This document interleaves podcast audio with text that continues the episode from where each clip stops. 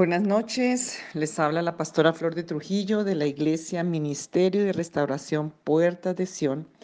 Y seguimos con este tema profundizando porque realmente Dios quiere en este tema eh, que sanemos, que lleguemos a raíces que están sembradas, posiblemente bien oscuras, bien profundas y que no nos hemos dado cuenta, pero que están impidiendo los propósitos, las bendiciones, que están interfiriendo en la oración y en las relaciones y que el enemigo aprovecha para no dejar avanzar, quitar la gracia, la herencia, las bendiciones. Entonces, hay varias cosas, este tema lo hemos trabajado muchísimo. Hemos trabajado todo el tema del perdón, de la venganza, etcétera. Pero, ¿qué hago para sanar de la amargura? Em, el proceso para sanidad de la amargura tiene dos, partes importantes. Una, la parte humana y la otra, la parte de Dios, la parte divina. Para que Dios actúe debemos actuar nosotros primero. En, el Señor dice que Él habita en un corazón quebrantado y que se humilla. Eso dice en Isaías 57:15 para vivificar el corazón de los que están quebrantados y humillados, pero también para que vengan tiempos de refrigerio, para que vengan las bendiciones de Dios. Y mm, nosotros debemos actuar en arrepentimiento, en quebrantamiento, eh, porque Dios no hará si nosotros no nos disponemos primero. Lo que debemos hacer entonces es, pues el arrepentimiento es parte. Debemos aceptar que nuestros problemas es real, que hay amargura. Si no reconocemos el problema, no vamos a salir de ahí. Debemos aceptar que tenemos amargura, picria, herida, que se ha profundizado, que no ha sido sanada ni ha sido eh, lavada, no ha sido restaurada. Debemos confesar a Dios que tenemos amargura. Puede estar la amargura en el corazón, en el alma, en la mente, en las emociones, en los sentimientos, en el espíritu y se pasa al cuerpo y puede estar en muchas partes de nuestro cuerpo que tenemos que sanar a través de estas administraciones.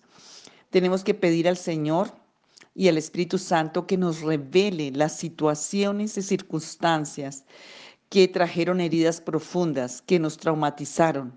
Y por lo general esas raíces muchas están en la infancia, en la preadolescencia, en la adolescencia, en la vida adulta y todos esos eventos que a veces no, no nos enfrentamos a ellos, no los reconocemos, es como una herida que tapamos porque nos duele, pero no la abrimos, no la desinfectamos, no le ponemos los remedios, no hacemos el proceso, porque como duele no queremos que nos toque, por eso hay mucha gente que quedó en la infancia, quedó en condiciones de maldiciones y todavía sigue engañado. Entonces nos toca enfrentarnos. Piensa en una herida y toca ir al médico, toca sacarle la bala si le quedó entre el cuerpo, por, más de que te duela. Pero si no te saca la bala, pues se cangrena el brazo. Entonces tenemos que enfrentarnos, pedir la revelación del Espíritu Santo. Yo sé que siempre detrás de toda situación de crisis, de trauma, de dolor, puede haber albergada detrás amargura, como una infección. Debemos tomar la decisión de ser sanados, también es una decisión. Tenemos que desear ser sanados, no solamente si siento, no, es que tenemos que hacerlo, aunque em, lo que hayamos pasado haya sido tan terrible, tan difícil, debemos desear, o sea, pedirle al Señor, decidir, dejar atrás y venir a Él para que el Señor nos ponga, abra la herida, la limpie y ponga el medicamento apropiado y podamos perdonar. Tú no puedes perdonar si no es por la ayuda de Dios. Tú no puedes soltar esas heridas y ese pasado si no es por la, ayuda del Señor. Tú no puedes hacer nada si no es por la gracia y el favor de Dios. Entonces, em, lo primero que yo creo que debemos orar es que el Señor ministre nuestra voluntad, ministre nuestro corazón, ministre nuestra mente y aún el Señor ponga el querer y el hacer según tu voluntad. Aún tienes que humillarte para pedirle al Señor que Él ponga esa convicción en tu corazón de ser sanado, de ser restaurado, de ser liberado. Que venga de parte de Dios esa motivación, ese deseo. Que se arranque todo lo que está ahí como engaño y mentira del enemigo en tu vida que no te deja avanzar. Otra parte es importantísima, es arrepentirnos, es pedir perdón por todos nuestros pecados conscientes o inconscientes. La otra parte es soltar, soltar el pasado, soltar a las personas, soltar las situaciones, liberar a todas las personas que nos han hecho daño y que tú tienes cautivo en una prisión en tu corazón, pero el más cautivo eres tú mismo o tú misma. Para esto tenemos que orar para liberar el perdón y tenemos que orar perdonando de corazón. Y aunque la herida haya sido demasiado grande, aunque el trauma haya sido demasiado grave, es necesario pedirle al Señor la gracia y el favor y ese deseo y esa voluntad y esa fuerza que el Señor no nos deje hasta que no perdonemos. Sanar, porque si no se perdona no se va a sanar. Y podamos, cuando tú perdonas, lo que haces es sacar el veneno y cortar las ataduras de tu corazón y de tu alma para que venga la sanidad que obra el Señor de la parte divina, es esa sanidad, porque todo lo tenemos que hacer por fe es andar en fe, creyendo en la verdad de la palabra, soltando, permaneciendo, mirando al Señor, porque es el que se encarga, porque Él es el que hace justicia. No podemos hacer justicia por nuestra mano porque nos vamos a dañar y nos vamos a, destruir. Dios qué hará? Dios dará una unción especial para fortalecerte, para que en ese proceso el Señor va a traer consuelo sobrenatural, va a traer liberación a tu alma, va a quitar la infección. ¿Y cómo lo vas a ver? ¿Cómo vas a sentir que eso está pasando? Cuando viene paz a tu corazón, cuando viene gozo en tu corazón, cuando sale la amargura y empieza la dulzura y la bendición, cuando te queda fácil bendecir, cuando te queda fácil adorar, cuando estás con gozo cuando esos mecanismos de amargura no los estás usando y no los necesitas, no los ves que los estás usando. Em, cuando ya no está resentido el corazón, cuando ya recuerda la situación y el trauma y ya no hay lágrimas ni dolor. Pueden crear las cicatrices por recuerdos, para testimonio aún, pero ya no hay dolor. Cuando la cicatriz no ha sanado bien, te va a doler y se va a ver fea y se puede volver a enconar. Entonces, tenemos que perdonar. Y hay muchos tipos de perdón. Tenemos que perdonar de corazón, no solo de boca. Mateo 18, 35 dice así, Jesús añadió, así hará también con ustedes mi Padre Celestial si cada uno de ustedes no perdona de corazón a su hermano. O sea, el perdón que se registra en el cielo y que pasa es el perdón de corazón. El perdón debe ser de corazón.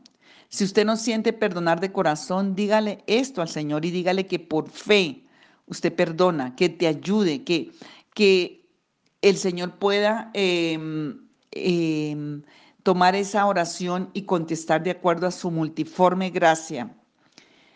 Usted puede perdonar, perdón, de corazón. Y cuando perdonamos realmente de corazón, no vamos a sentir, puede que tú no sientas nada. Eh, no, no, te, no esperes sentir para perdonar.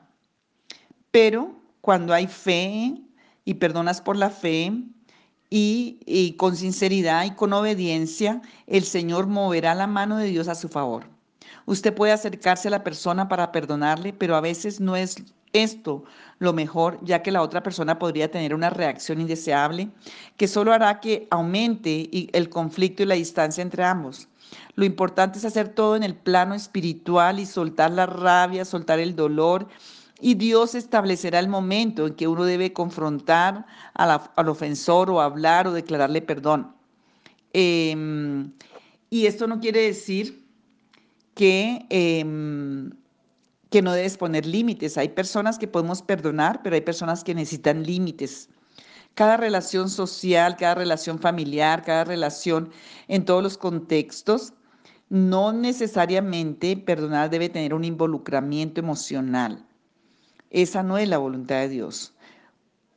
El Señor sabe que tú pones límites a tus relaciones sociales y sabes quién, qué persona en la que tú puedas confiar y quién no, dentro de un marco de paz y armonía. Sea una persona sabia, necesitas buscar en el Señor Em, la sabiduría y la revelación. Hay un falso perdón con autoengaño y ese no es el que tienes que hacer. A veces las personas dicen que ya perdonaron, pero debe autoexaminarse.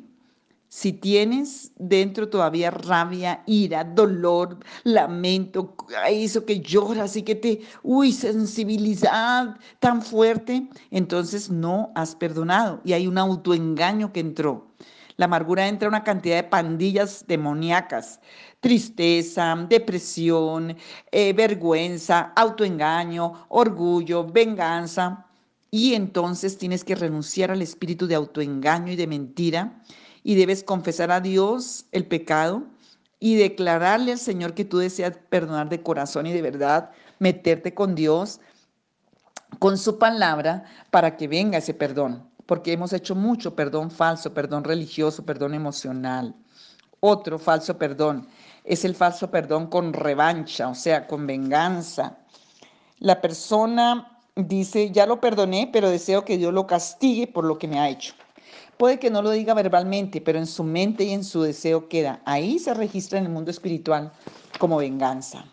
Y aún se ora mal y se ora con un espíritu de ocultismo. Esto no es perdonar. Entonces, tú no has perdonado. Si deseas el juicio de Dios sobre otra persona y le maldices, entonces la amargura sigue intacta en tu corazón.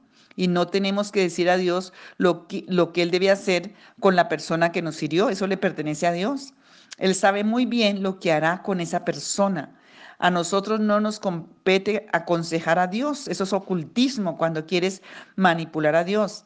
De todos modos, cada uno cosechará lo que sembró. Y lo que ocurra con la persona no es asunto nuestro. Lo que debemos hacer es soltar la rabia, la ira, el tormento, el odio, la culpa, el juicio y la condenación y nada más. Como vimos allí en Abacub, el justo por la fe mirá y el Señor se encargará del malo y del impío a su tiempo y a su manera, pero nosotros los hijos de Dios viviremos por la fe, sometiéndonos a Él. Dios no nos manda a que perdonemos, nos manda a soltar la rabia, el rencor y la, duda y la amargura. Él nos manda a que nosotros perdonemos en esa forma, no a que perdonemos de acuerdo a nuestros sentimientos o a nuestro rencor o a nuestra revancha, no. Él nos manda a perdonar, nos manda a soltar la rabia, el rencor, la amargura. Eh, puede que no nos mande a confiar nuevamente en esa persona, tenga sabiduría en esto, tenemos que tener sabiduría, porque tal vez la, persona en cuestión podría volver a fallarle infinidad de veces. A veces hemos hecho tanto ídolo de las personas que por eso estamos tan heridos. Tenemos que volver nuestra expectativa y nuestra confianza en Dios. Debemos aceptar a las personas tal como son y em, si la persona a la que tenemos que perdonar, que nos ha herido tanto, es un verdadero angustiador, ponle límites y em, para evitar esas molestias y ponga la sangre de Jesús entre esa relación.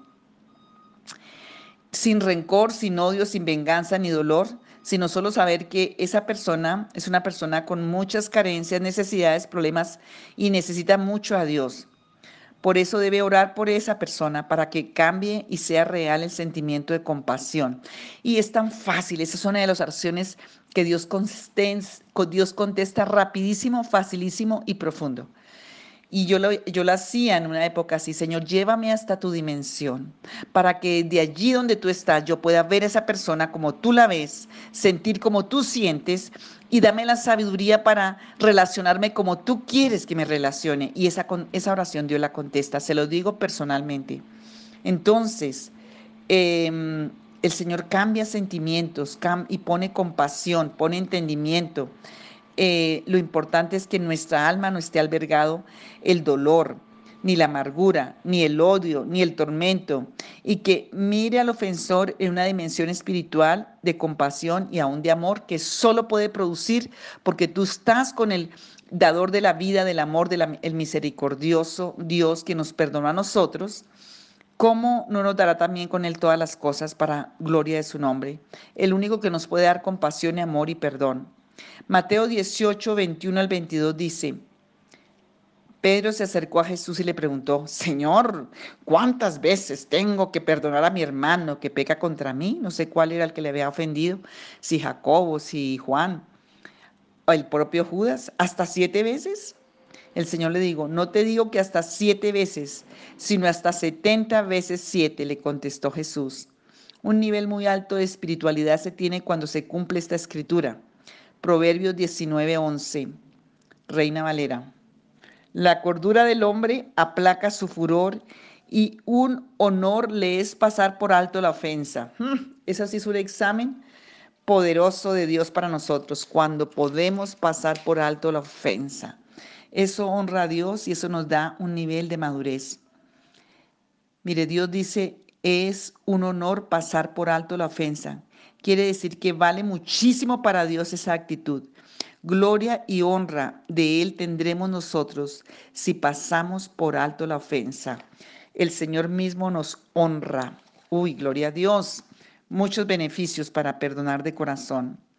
Entonces, si realmente queremos soltar la amargura, lleguemos delante de Dios sin máscaras y no se justifique y autojustifique y no juzgue y no condene sobre todo delante de Él, pues Él todo lo sabe.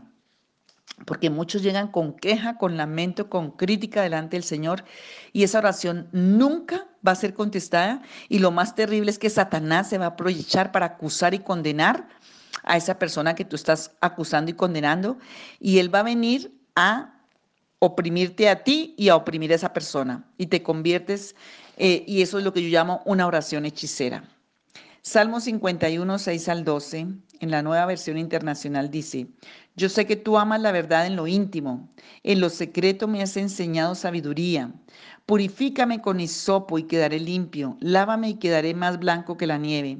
Anuncia, anúnciame gozo y alegría, infúndeme gozo en estos huesos que has quebrantado. Aparta tu rostro de mis pecados y borra toda mi maldad. Crea en mí, oh Dios, un corazón limpio y renueva la firmeza de mi espíritu.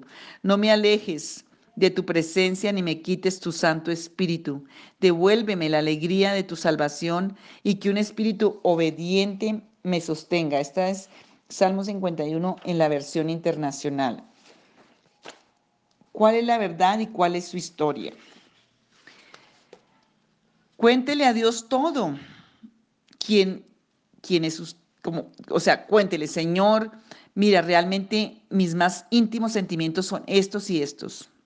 Nadie los conoce, pero tú sí, Señor. Mira lo que está oculto en mi corazón.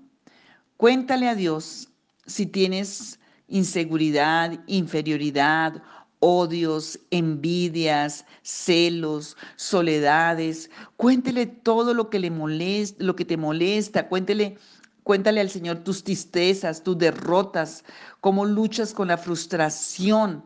Cuéntale al Señor todo lo que está allí en tu corazón, las frustraciones, etcétera. Porque realmente nos conocemos realmente, aún necesitamos al Señor para podernos conocer. Él es el que sabe todo de nosotros.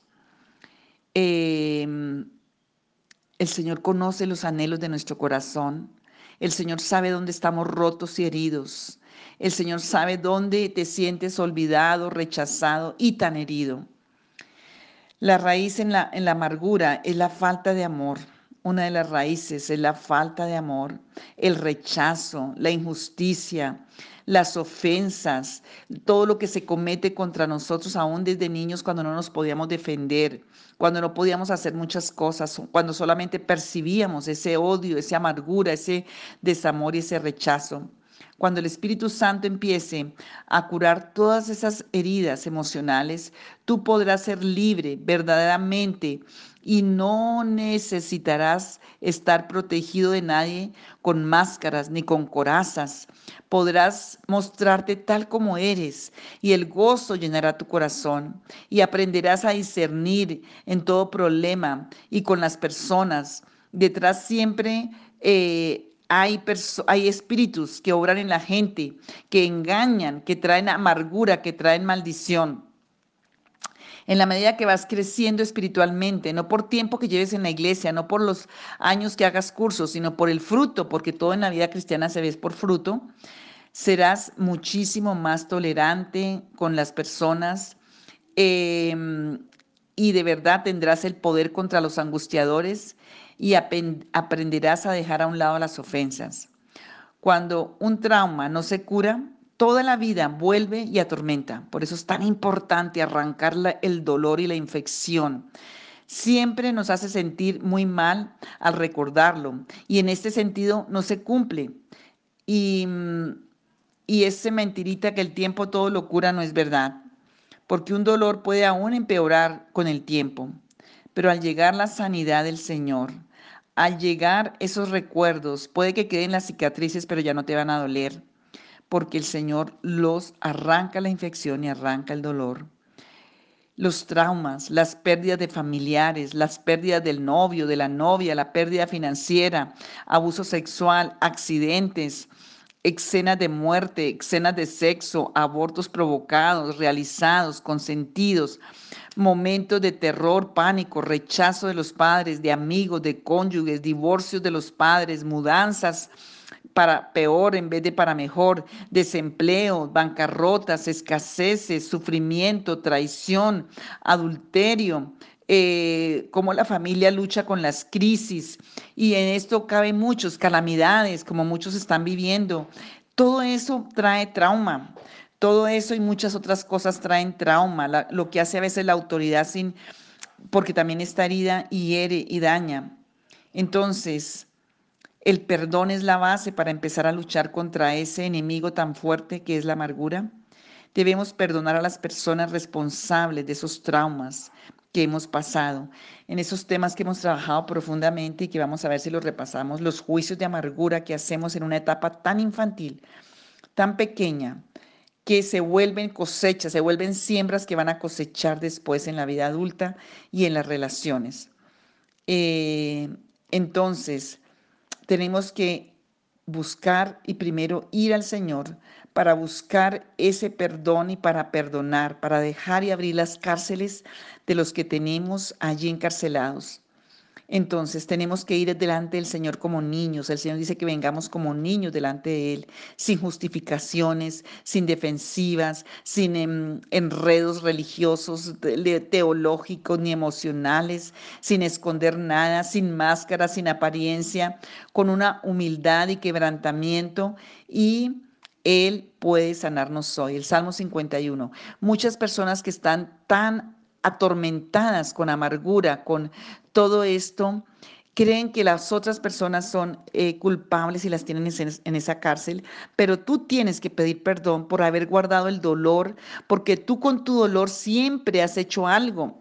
Ese dolor que te hicieron, tú ya te lo estás sacando, tú estás desquitándote, tú estás aún tratando con personas inocentes. Por ejemplo, padres que traen heridas de amargura, que traen picria, que traen heridas, que traen trauma. Y ellos fueron tan heridos, pero no han sanado. Entonces, ¿a quienes hieren? A los hijos inocentes, a las esposas o esposos inocentes, a personas en el trabajo inocentes. Entonces, tienes que pedir perdón, no solamente perdonar, sino pedir perdón por toda reacción consciente e inconsciente que has hecho con el dolor, con la herida, que ha sido amargura. Y todo eso ha traído desgracia, ruina, fracaso, temor. Se ha detenido el propósito, se ha detenido el tiempo, se ha detenido el llamado aún, se ha, se ha detenido porque no fluye nada.